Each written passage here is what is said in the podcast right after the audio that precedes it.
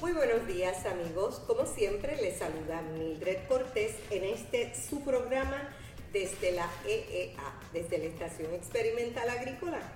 Y en la mañana de hoy tengo el gusto de que nos visite la doctora Dania Rivera, especialista en ornamentales del Servicio de Extensión Agrícola del Colegio de Ciencias Agrícolas. Buenos días, Dania. Buenos días, Mildred. Para mí es un placer eh, que estés aquí con nosotros hoy porque vamos a hablar de cosas lindas. Vamos a hablar de ornamentales, amigos. Vamos a hablar de ornamentales, del mercadeo de ornamentales y qué usos le podemos dar a, los, a las ornamentales y qué beneficios tienen las ornamentales, además de su sola belleza. Exacto. Bueno, Dania, tú tienes mucha experiencia trabajando en ornamentales.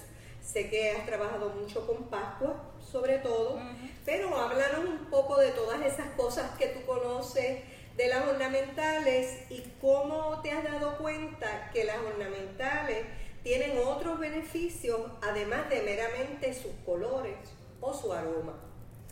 Pues mira, Mildred, antes, ¿verdad? Ya yo diría que como en el 2005 o de entre 2000 y 2005 las plantas ornamentales se, ve- se vendían solas.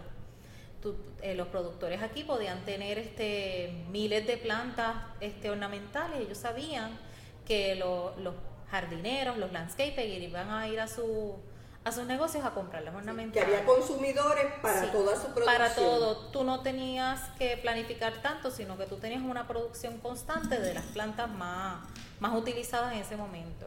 Sin embargo, pues las cosas han cambiado, la economía, ¿verdad? Conocemos está diferente y ahora los productores preferirían producirte por orden. Eso es un cambio, ¿verdad? Que ha pasado en, en la industria. Que Es por un ejemplo, cambio importante. es un cambio importante. Si usted quiere que esté un jardín, lo ideal sería que usted vaya donde el agricultor y le diga, mira, yo voy a necesitar 500 plantas de, cruz de Malta, 200 liriopes y todo esto para tal fecha.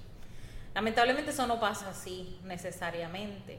Así que las plantas ornamentales pues ha sido un poquito más difícil tal vez de venderla. Mucha gente lo considera un lujo.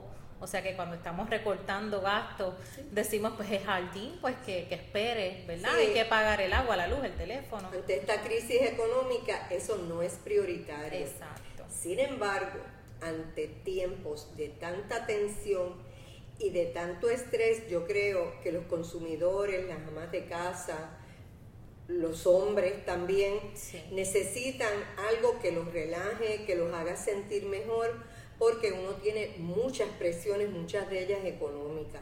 ¿Cuál es el papel que tú crees que juegan ahí las ornamentales? Pues esas son las cosas que, que yo veo que, que debemos este fortalecer, ¿verdad? Que la, que la comunidad entienda que los ornamentales pues ya no son solamente para, para adornar nuestra, nuestros patios. Conocemos esta información, por ejemplo, de NASA, que fue quien hizo un estudio de las plantas que purifican el aire.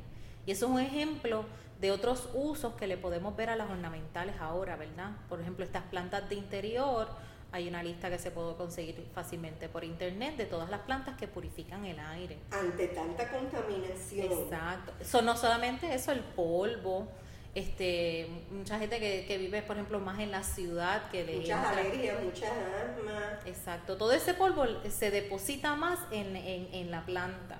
Sobre todo este polvo fino que hay en el ambiente.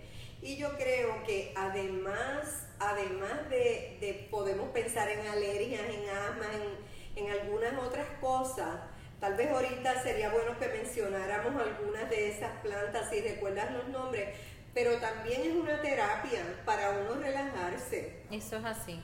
Este, no solamente que uno piense de que ay, este, me siento mejor cuando estoy sembrando plantas, sino que se existe la, la horticultura terapéutica, eso se estudia, hay bachilleratos en Estados Unidos sobre esto y, y, y no solamente se estudia y por ejemplo con personas enfermas este, o que tengan alguna incapacidad, pues le ayuda a trabajar en ese proceso. También este, en los hospitales. Han habido estudios que, que nos indican que las personas que están en la ventana y tienen vista hacia un jardín se recuperan más rápido. O sea, que solamente el estar si no puedes estar rodeado, el tener la visión de un área natural con plantas, nos hace sentir mejor y nos hace sentir más en, en contacto podemos con decir de alguna manera en contacto con la naturaleza. Exacto. Este, también yo había este, leído que incluso las comunidades que tienen jardines hay menos criminalidad que en las comunidades donde no hay jardines, no hay árboles, no hay un parquecito. Y yo creo que también eh, Así como tú estás hablando de las comunidades, eh, los jardines, las plantas se convierten en algo que une a la gente, te da temas de conversación, no estás pensando todo el día en los problemas, en las situaciones familiares negativas, en la criminalidad, en la escasez de recursos económicos, tienes otras cosas en que ocuparte, cosas positivas, ¿verdad? Exacto. En las que ocupar la mente. Eh, volviendo otra vez a las plantas estas que estábamos mencionando, que son buenas para purificar el ambiente, no sé si recuerdas alguna. Yo sé que nosotros, por ejemplo... Recuerdo eh, mucho la palmareca, por ejemplo, la palmareca es una de las que, que este, de las que se recomienda mucho y van a ver que la mayoría de las plantas son de hojas verdes, no tanto plantas florecedoras, sino plantas más, son plantas que resisten el interior y son más de follaje. Exactamente, también esta que nosotros llamamos lengua de vaca. Sí, lengua de vaca también está esa lista. El espatifilum. Eso es correcto. Que es lo que también nosotros llamamos el anturio blanco, ¿verdad? El anturio. o falso anturio. Sí. Estas plantas, si mal no recuerdo, están en esta lista. Son plantas económicas, son fáciles de propagar. Sí. Eh, no hay que incurrir en, en grandes gastos para tenerla. No, y que, muchas veces las encontramos ya terminadas en los jardines, que es cuestión de llevarnos a la casa y empezar a tener entonces esos beneficios de que nos están purificando el aire en nuestros hogares o en nuestros espacios de oficina. Exactamente. También quería comentarte, ¿verdad?, que el Servicio de Extensión Agrícola da muchos talleres, continuamente da talleres. Dan talleres de plantas ornamentales también eh, sí, se dan, se dan talleres, especialmente en la época de Pascua, hablamos mucho de Pascua, porque la gente especialmente la pregunta que no fallan todos los años es qué hago con mi Pascua luego de, de la Navidad, este, hoy cómo cuidarla durante la época navideña.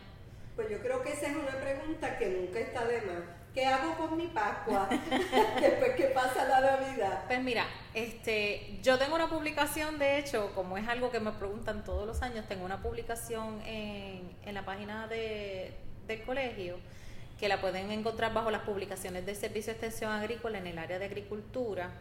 Entonces, ¿qué vamos a hacer con la Pascua? Pues simplemente no, durante la florecida y mientras la tenemos en nuestra casa en Navidad no le vamos a echar fertilizante Solamente le vamos a echar bien poquita agua, tal vez una vez a la semana si la tenemos en interior. No la vamos a inundar. No la vamos a inundar. En la Pascua no le gusta tener este el suelo inundado. Este, si tenemos a veces que nos las venden en estos empaques con envolturas en el tiesto, pues hay que remover ese esa envoltura. Que es el papelito de aluminio de colores o plástico de colores, se la quitamos. Hay que quitarlo, mojarla bien directamente al suelo, no al follaje, no a las hojas, no, no a las flores directamente al follaje, una vez ve la percola la mayoría del agua, entonces le podemos volver a poner, a poner papelito y esperar por lo menos casi siempre una semana. Nosotros con, el dedo podemos verificar si necesita más eh, agua. Otra pregunta, si yo tengo esta Pascua y empiezan a caerse las hojas de abajo, ¿qué quiere decir? Usualmente es falta de agua. Falta de agua, es lo contrario. Es lo contrario, sí. Es lo contrario, pero me parece bien importante que mencionaste la publicación y podemos ir a uprm.edu en el internet y allí buscar SEA o Servicio de Extensión Agrícola. Yo creo que dice Servicio de Extensión Agrícola en el área de publicaciones se divide por las cuatro áreas académicas y entonces en el área de agricultura entonces está la publicación de Pascua. Vamos a buscar la publicación de Pascua de la doctora Dania Rivera y allí tiene, ¿verdad?, los consejos básicos para conservar su paz. Exacto, por lo menos lo bueno de esa publicación es que mes por mes te indica qué, vas a ir haciendo con tu Pascua, cuándo podarla, cuándo echarle fertilizante, o cuándo... es una guía dirigida. Sí, y entonces cuando no le vas a hacer nada para que ella florezca a su tiempo. Ok, ahora mismo, Dania, las Pascuas la gente ya las tiene sembradas en los jardines centros. ¿Cuándo se supone que florezca la Pascua? La Pascua naturalmente empieza a florecer a principios de octubre. en el mes de octubre.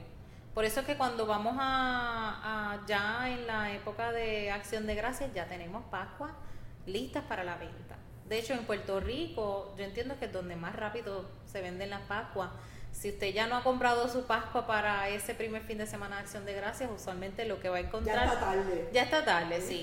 que van a ir bajando de calidad. Si las busca en diciembre, la, son de menos calidad.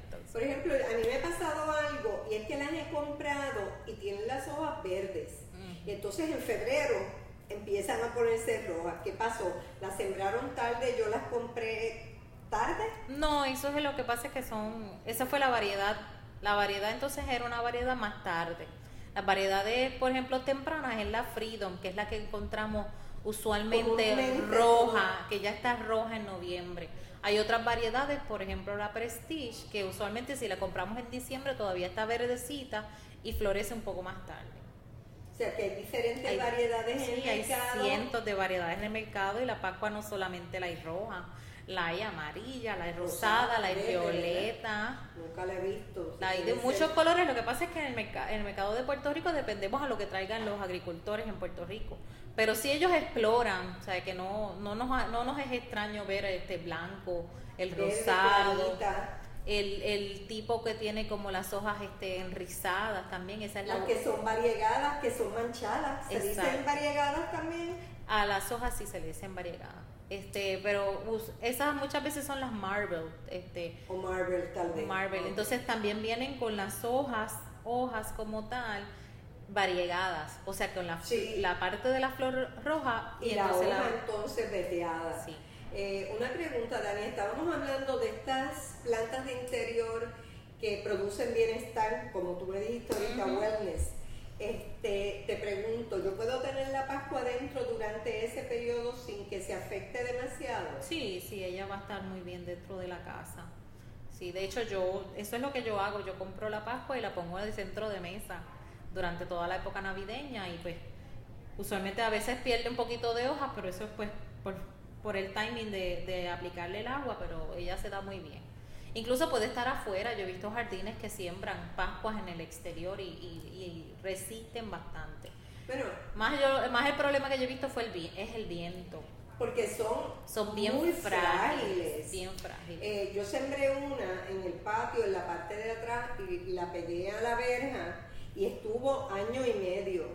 Pero hubo mi mascota, mi perrito se salió afuera y se le trepó arriba, arriba y la destruyó en nada. Lo que no hizo el viento, lo que no hizo el sol. A mí me pasó, este, yo estuve viviendo en una casa alquilada y tenía un balcón bien bonito, yo enganché mis pascuas bien inocentemente y no duraron dos días porque por el viento. El viento fue tan suave, tan tan fuerte y dándole contra la columna, las partió y entonces pues ya no se veían tan bonitas. De hecho, incluso Muchas veces no las venden como, como con una bolsa plástica en las canastas. Bueno, cuando, en el carro se pueden partir. En el carro se pueden partir y cuando le ponen la bolsa se pueden partir algunas ramitas. Es importante que cuando vamos a, quitarle esa bolsa, romper la bolsa de arriba hacia abajo. No, tratar, no tratar de quitarle la bolsa sin romperla. No, no quitarlo como, como si fuera virarle una media o algo así, sino romper entonces esa, esa bolsa para que entonces no se vayan a partir más rápido. Eh, de tu conocimiento, ¿qué, ¿qué, flores son las que se producen aquí desde el principio? Si tienes conocimiento de algunas variedades. De Pascua. No, de flores de ornamentales. Este, aquí se produce de todo. Eh, tenemos, tenemos plantas florecedoras, tenemos follaje, tenemos flores de corte. Ahora mismo están de moda los girasoles en el sur que han sido exitosísimos y ya se están eh, sembrando en muchos lugares. Ya sé que se producen en Juntas, en Isabela, en Gurano, nosotros tenemos, en Guánica. Nosotros en Puerto Rico tenemos la dicha de que se nos puede dar todo, o sea, todas las plantas, todas, todas las plantas tropicales nosotros las podemos reproducir aquí. Y las rosas. Ya esa tiene como otras temperaturas, ¿verdad? sí, usualmente las rosas se producen en unos ambientes un poquito más, más, más, fríos. más fríos, más frescos, pero por ejemplo en Colombia es un productor de, de rosas. Sí, grande, Ecuador también. Sí, que, que no, no necesariamente tiene que ser totalmente fresco, pero desconozco si es, si es en una zona de, de más altura, por ejemplo, que en Puerto Rico. Creo que sí, creo que sí, porque yo he ido a Bogotá a unas siembras muy extensas y Bogotá es bastante alto, también Medellín. El problema que tiene, tiene la rosa tiene unas enfermedades en las hojas y como las ornamentales son bien visuales, una hojita con mancha, ya, no se ve. Ya daña la calidad de las flores. Este, Pero sí, sí, eh, los productores en Puerto Rico siembran mucho las rosas en miniaturas en tamaño de tierra. Exactamente. Es así. Y es así, y se venden muy bien. Y se venden muy bien. Se venden muy bien. Otras flores, ¿verdad? Que, que la gente aquí eh, ha tenido mucho éxito y se mercadea muy bien, sobre todo los hoteles, son las heliconias y los ginger.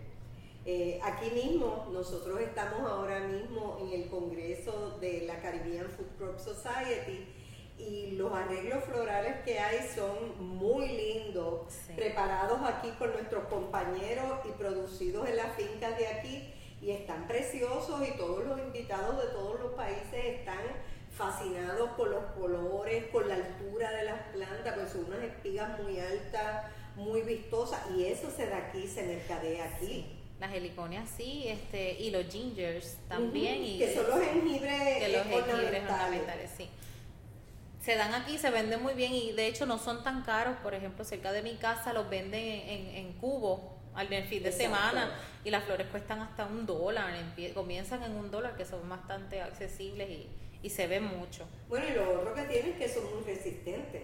Eso es así, puede durar dos o tres semanas en agua, sí. Por eso, ¿verdad? Yo creo que cuando uno va a los hoteles del país, uno ve estos arreglos espectaculares en Heliconia y además de lo vistosos que son, yo creo que es el hecho de que duran mucho los arreglos. Entonces tú los puedes conservar y maximizar el precio. Y no solamente usas la flor, usas las hojas también, que entonces rellenas mucho de esos arreglos con ellos. O sea que en Puerto Rico nosotros tenemos un gran potencial de crecimiento para este sector eh, de ornamentales, inclusive para exportación. Por ejemplo, yo sé que, que, las heliconias, que las heliconias y los jengibres ornamentales ya se exportan. Es correcto.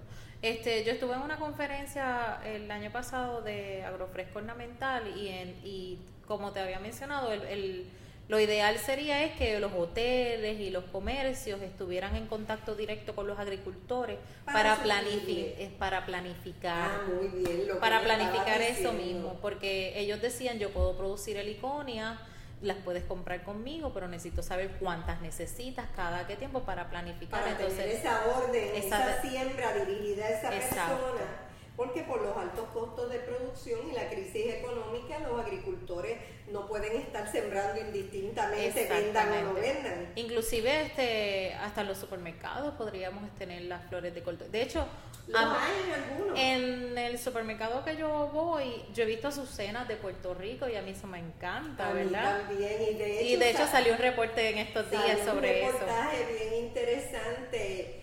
Y a mí me encantan. cuando vi las azucenas, yo también pensé, pero ¿dónde las consigo tan lindas? Sí, pues yo las vi en el supermercado y yo he comprado. Es por eso mismo. Yo decía, a mí me pone que esto es de Puerto Rico y eso yo lo quiero Exactamente. Yo creo que eso es importante también que se lo llevemos a a las personas que nos escuchan, es importante que si nosotros queremos fortalecer el sector agrícola, de producción de alimentos, de ornamentales, tenemos que respaldarla.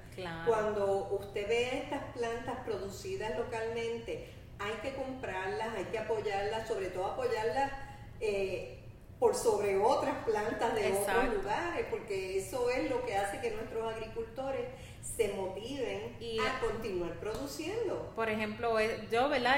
Y en la medida que pueda hago eso cuando voy al supermercado, pues las frutas que digan que son de Puerto Rico, pues esas las compro primero. Aprovechamos, ¿verdad? Lo que está de temporada y luego entonces compro las otras cosas que necesito. Bueno, y además, si queremos, si nos preocupamos por cuánto tiempo me va a durar en la nevera o me va a durar en, los anaqueles donde los pongo, si estamos hablando de farináceos, de fruta, mi experiencia es que cuando yo compro, por ejemplo, una yautía o unas malangas producidas localmente, me van a durar mucho más que lo que me dura las que vienen del extranjero, porque yo no sé desde cuándo estaban ahí. Pero las de aquí lo más que se han tardado es una semana desde su producción. Y lo mismo va a pasar con las flores de corte. Exactamente. Estas, estas azucenas, estos girasoles, estas heliconias que compramos aquí en Puerto Rico, nos van a durar mucho más entonces en, en nuestros envases. Porque llegaron directamente de la finca. Porque están frescas. Exactamente. Bueno, Dania, muchas gracias por haber estado De nada, hoy conmigo. La verdad que ha sido una conversación bien amena, bien interesante. Recuerden, amigos, cuando vayan a comprar ornamentales, prefieran las producidas aquí. Y si son flores de corte, más aún, porque esas vienen directas de la finca. También este que está de moda este tener nuestros huertos caseros, pueden incorporar las plantas ornamentales en los huertos caseros, acuérdense de atraer este los Abejas. los abejas y los polinizadores, ¿verdad? Y esas flores nos van a ayudar también a, na- a nuestra producción del huerto. Y se van a ver bonitas. Además de eso, claro. Así que amigos, gracias por habernos acompañado hoy y los espero la próxima semana en otro programa bien interesante en Desde la EEA.